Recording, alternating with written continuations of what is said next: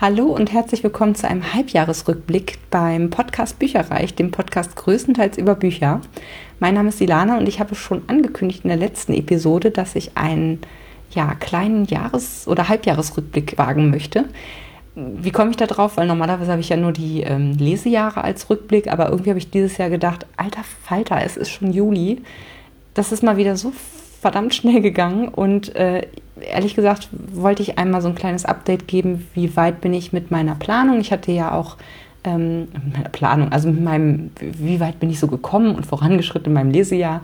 Denn ich hatte ja ähm, Ende 2017 in dem Jahresrückblick auch einen kleinen Ausblick auf 2018 gegeben, was ich mir da eben als Ziele gesetzt habe. Und ja, bin ganz stolz, dass ich äh, denen bislang auch sehr gut gefolgt bin. Deswegen werde ich jetzt äh, ein kleines Statistik machen, ein bisschen Top und Flops vorstellen aus diesem bisherigen Jahr und auch einen kleinen Ausblick auf das zweite Halbjahr 2018 mit äh, allen möglichen Büchern, die erscheinen, die ich gerne lesen möchte, äh, geben und so weiter und so fort. Also fangen wir mal an mit einer kleinen Statistik, allerdings nicht sehr ausufernd, denn das möchte ich mir wirklich für das ähm, Lesejahr vorbehalten. Ich mag ja Statistiken sehr, sehr gerne. Vielleicht einfach nur grundsätzlich. Ich lese ja so um die 50 bis 60 Bücher im Jahr, äh, die Hälfte davon meistens Hörbuch. Und ich habe tatsächlich jetzt äh, zum Ende Juni oder Mitte Juni äh, 29 Bücher insgesamt gelesen. Yay! Und diese Bücher haben tatsächlich auch einen Durchschnitt an Seiten pro Buch von fast 400 was also wirklich viel ist, auch gerade im Vergleich zu letztem Jahr, wo ich sehr, sehr viele dünne Bücher gelesen habe, was natürlich die Anzahl total nach oben getrieben hat, aber schlussendlich sich dann in den insgesamten gelesenen Seiten dann doch deutlich bemerkbar gemacht hat. Ähm, das heißt, das habe ich dieses Jahr nicht, da bin ich sehr stolz drauf. Außerdem hatte ich ja eigentlich so ein, ja, einen kleinen Auftrag an mich selber gestellt, weil ich so sehr viele Rezensionsexemplare da liegen hatte und ich gedacht habe, Mensch, ich komme irgendwie gar nicht dazu, die zeitnah wirklich zu lesen. Das finde ich irgendwie ungerecht, auch was den Verlag anbelangt, weil der möchte ja nun auch nicht irgendwie anderthalb Jahre, nachdem das Buch raus ist, dann die äh, Rezensionen davon haben, sondern möglichst, wenn das eben frisch ist, wenn die Leute das kaufen sollen und dementsprechend habe ich mir so ein bisschen als Ziel gesetzt dieses Jahr, dass ich äh, die Rezensionsexemplare abbauen möchte, damit ich eben auch in den Folgejahren recht schnell dazu komme, sie auch wirklich zu lesen. Lange Rede, kurzer Sinn. Ich habe dieses Jahr mit 23 Rezensionsexemplarbüchern tatsächlich 80 Prozent meiner Bücher an Rezensionsexemplaren gelesen. Ähm, was natürlich diesen grundsätzlich äh, zur Folge hat, dass ich weniger Rezensionsexemplare im Regal stehen habe. Wobei ich sagen muss, ich hatte mir eigentlich ein Limit von insgesamt 34 Rezensionsexemplaren äh, gesetzt im Jahr 2018, weil ich nämlich 14 von 2017 mit rübergenommen habe. Und da habe ich gedacht, dann noch 20 dazu, ne? Und dann ist das äh, zwar insgesamt eine recht krumme Summe, aber 20 hört sich doch gut an. Ja, wollt ihr mal raten. Also wie gesagt, 23 habe ich eben im ersten Halbjahr gelesen. Und es kommen tatsächlich auch noch 18 dazu, voraussichtlich, wenn das alles ja, bestätigt wird und mir auch wirklich zugeschickt wird. Aber das heißt halt, dass es insgesamt 41 statt 34 sind. Also ich habe mal wieder dann doch über die Stränge geschlagen, leider Gottes. Aber das äh, muss dann halt auch manchmal sein. Ich habe mir allerdings auch wirklich ähm, vorgenommen, weil ich merke halt, okay, ich, ja, ich lese jetzt halt zu 80 Prozent Rezensionsexemplare und das geht auch echt gut und die machen auch alle super, super viel Spaß. Aber leider Gottes habe ich neulich mal gezählt, wie viele ungelesene Bücher ich in meinem Regal oben im Schlafzimmer habe. Und ja, wie schon gesagt, ich lese ja um die 60 Bücher im Jahr und davon nur die Hälfte wirklich gedruckte Bücher. Ähm, ja, ich habe leider über oder um die 80 ungelesene Bücher. Hört sich jetzt nicht viel an für einige sicherlich, für andere wahrscheinlich, die denken sich gerade so, what? Ja, ich bin so ein bisschen dazwischen. Also ich ähm, finde es nicht schlimm, dass ich so viel zur Auswahl habe, weil ja, also ich äh, misste die tatsächlich auch regelmäßig oder relativ regelmäßig aus und was heißt schmeiße weg, äh, verschenke oder ähm, äh, ja, gebe die Bücher auch irgendwie in eine Bücherei und so ähm, wenn ich sie wirklich, wirklich nicht mehr lesen möchte. Aber ich muss wirklich sagen, äh, die, die noch da sind, die möchte ich eigentlich auch wirklich lesen. Dementsprechend ist es, ja, habe ich mir wahrscheinlich vorgenommen, es ist jetzt erst noch das erste Halbjahr, aber wahrscheinlich würde ich 2019 ganz gerne wirklich einen äh, Subabbau starten. Das heißt, ähm, ich kriege es ganz gut hin, relativ wenig Bücher selber frisch zu kaufen die Rezensionsexemplare sind ein in Anführungsstrichen Problem, weil ähm, ich dadurch quasi meinen Fix an frischen Neuerscheinungen quasi äh, befriedige. Trotzdem kann man ja eine bestimmte Anzahl sich als Deckel setzen und dann den Rest eben äh, ja wirklich nur vom alten Stapel lesen. Wie, ja, dadurch, dass es halt nur die Hälfte ungefähr normale Bücher sein werden, ich könnte theoretisch die nächsten drei Jahre genau diesen, diesen Plan verfolgen und wäre wahrscheinlich äh, dann endlich durch damit. Aber äh, ja, so lange im Voraus möchte ich jetzt nicht planen, aber ich denke, 2019 wird auf jeden Fall äh, ein Jahr sein, wo ich mich sehr darauf konzentriere, recht alte ähm, Bücher zu lesen, die ich bisher noch nicht gelesen habe. Und ich glaube, da sind richtige Schätze mit drunter. Also ich habe total Lust auf viele der Sachen, die dort eben liegen. Und ja, das könnte äh, die neueste Herausforderung dann für mich werden. Ich hatte außerdem letztes Mal gesagt, welche Reihen ich ganz gerne noch dieses Jahr weiterlesen möchte. Ähm, es sind nicht alle geworden von denen, die ich irgendwie dahingeschrieben hatte, aber ich habe auf jeden Fall den zweiten und dritten Band von der Throne of Glass Reihe von Sarah J. Maas gelesen, die ich auch beide sehr gut fand. Ich finde, die werden immer besser, die Bücher, immer dicker leider auch. ähm, ich habe vier und fünf jetzt schon als Rezensionsexemplare im Regal stehen und die sechs kommt auch noch dieses Jahr. Also tatsächlich, äh, dieses Jahr ist ein großes Jahr für Throne of Glass Fans, denn äh, Band 5 und Band 6 kommen äh, jetzt raus, beziehungsweise 5 ist schon neulich rausgekommen. Und 6 kommt, glaube ich, im September, bin ich der Meinung, noch raus. Dann habe ich gelesen Invisible von Arno Strobel und Ursula Poznanski, war auch auf einer Lesung, war super. Rat der Neuen habe ich ja jetzt erst im Juni endlich mal gelesen, was eben von Januar 2017 war, das Rezensionsexemplar. Und da bin ich auch gespannt, wie es weitergeht und ob da dieses Jahr noch das Neue kommt. Das ist jedenfalls noch nicht äh, eingeplant. Insofern, wenn es dann doch noch kommt, dann äh, geht es sogar noch drauf auf den Rezi-Exemplar-Stapel wahrscheinlich. Ähm, und was bisher meine Highlights waren, und das waren wirklich viele, muss ich sagen, ich musste sehr aussieben, dass ich jetzt nicht zu viele Highlights äh, von den 29 Büchern benenne, die ich bisher gelesen habe. Und zwar ähm, habe ich es jetzt auf drei quasi reduziert. Das eine ist die große Sherlock Holmes Edition von Sir Arthur Conan Doyle super toll. Also eigentlich sind es ja alte Geschichten, das heißt, es ist wirklich der Originaltext. Ich glaube, eine neue Übersetzung oder so und gelesen von Oliver Kalkove war großartig. Und das hat mir tatsächlich auch so viel Spaß gemacht und wirklich auch mal so einen, in Anführungsstrichen alten Text zu, ja, en, endlich mal kennenzulernen, muss man ja sagen. Deswegen, ähm, die haben auf jeden Fall jetzt im äh, entweder September, Oktober oder November kommt die große Miss Marple Edition raus auch vom gleichen Verlag. Und das möchte ich auf jeden Fall haben und lesen, denn ich habe so ein bisschen Blut geleckt bei der großen Sherlock Holmes Edition. Ich fand, es war super gemacht und wie gesagt, es hilft auch mal in so eher ältere Werke reinzuschnuppern. Ich weiß noch, dass ich, oder ich habe relativ viele E-Books von Agatha Christie, jetzt habe ich den Namen, aber das waren so viele, dass ich mir wirklich gedacht habe, ja, ist doch geil. Wenn man ein vernünftiges, cool aufgemachtes Hörbuch dazu hat, dann hat man da viel eher Lust, alles durchzulesen. Sonst steht man echt vor so einem Berg an Werk, wo man sich vielleicht gar nicht irgendwie rantraut. Und das ist einfach ein guter, cooler Einstiegspunkt. Dann, was ich auch richtig gut fand, war Illumine von Jay Christoph und Amy Kaufman. Das war auch ein Rezensionsexemplar.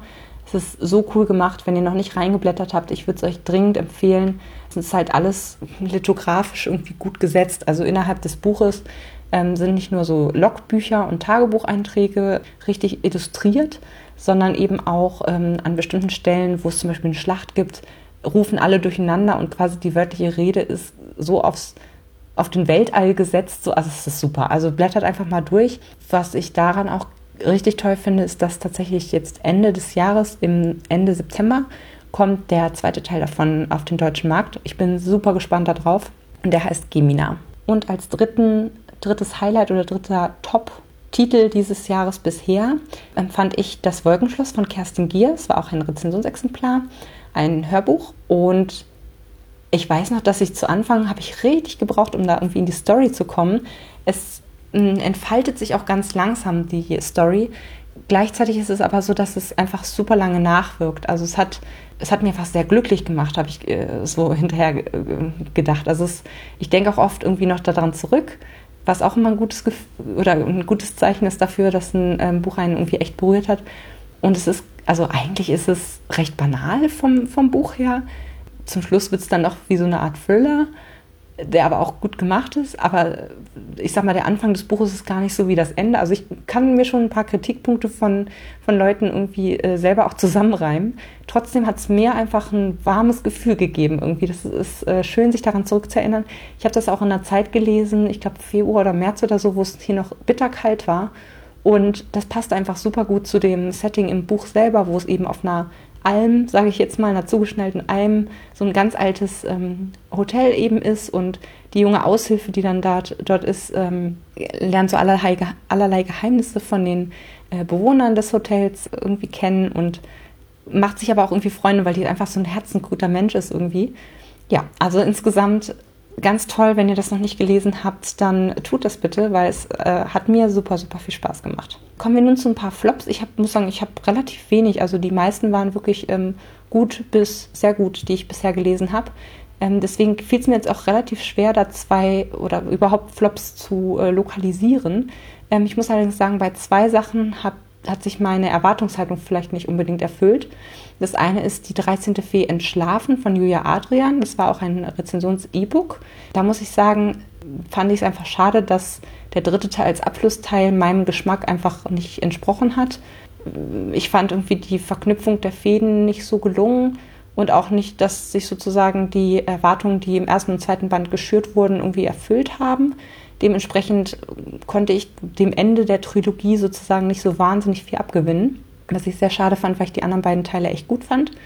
Und dann habe ich noch rausgesucht When Dimple Met Rishi von Sandia Menon. Das habe ich bei einem englischsprachigen Podcast als Empfehlung äh, gehört und habe mir hinterher die Empfehlung auch nochmal angehört. Ähm, ich habe mich nicht getäuscht, also die haben wirklich in höchsten Tönen quasi von diesem Buch gesprochen und äh, ich fand es dann doch ehrlich gesagt merkwürdig. Ziemlich merkwürdig. Vielleicht liegt es auch daran, dass ich kein großer Bollywood-Fan bin und das dann doch ein bisschen was mit äh, Bollywood zu tun hatte oder irgendwie so ein Geschmäckle danach hatte. Das ging um ein junges äh, indisches Paar in den USA, die von ihren Eltern quasi verkuppelt werden. Und der Junge weiß davon auch und findet das nicht schlimm und das Mädchen hat da gar keinen Bock drauf und will eigentlich eher in so eine Art Programmier- oder IT-Schule, Sommerschule. Und naja, sie wird da so ein bisschen hingelotst und er äh, kommt dann dazu und soll sie halt irgendwie bezirzen naja, irgendwann werden sie halt wirklich ein Paar, obwohl sie ja, wie gesagt, eigentlich gegen arrangierte Ehen ist und so. Und mir war, dies, mir war einfach die, mir war nicht ganz klar, was sozusagen die Message ist. Also für mich ist dann eher die Message so, okay, nee, äh, arrangierte Ehen sind irgendwie doof. Aber das war nicht die Meinung von der Autorin. Und das war dann irgendwie, ach, da hat sie noch versucht, irgendwelche Sachen reinzuflechten mit irgendwelchen Mädchen, die da, die da auf der Bühne halbnackt performen sollten, irgendwie das eigentlich nicht wollten und sich dann erst den, den, den Mund nicht aufgemacht haben, dann irgendwie doch. Und also es war ganz konfus irgendwie. Also ich fand es hm, insgesamt ein bisschen komisch und auch von der Message her nicht die richtige für junge Frauen, ehrlich gesagt. Deswegen ähm, ist das bislang ein Flop gewesen. Und jetzt kommen wir zu den Neuerscheinungen, auf die ich mich in der zweiten Jahreshälfte am meisten freue. Da habe ich auch ein paar schöne rausgesucht und zwar eins, was ich wahrscheinlich relativ bald lesen werde, denn es kommt, ähm, glaube ich, im Juli jetzt neu raus, ähm, ich sag mal neu vertont. Und zwar, das ist Das Geheimnis meines Mannes von Leanne Moriarty, ist ein ähm, Rezensionsexemplar, was mir bald zugeschickt wird. Und da geht es oder beziehungsweise anders gesagt, ich habe darauf so richtig Lust bekommen, weil jetzt auf Vox vor ein paar Wochen eine Fernsehsendung lief, wie hieß die denn, Big Little Lies. Und die basiert tatsächlich auf einer anderen äh, Geschichte oder Roman von eben Leanne Moriarty. Und ich habe von ihr auch noch ein anderes Hörbuch gelesen. Ich weiß nicht, ich glaube letztes oder vielleicht sogar vorletztes Jahr. Ich glaube, letztes Jahr habe ich das gelesen.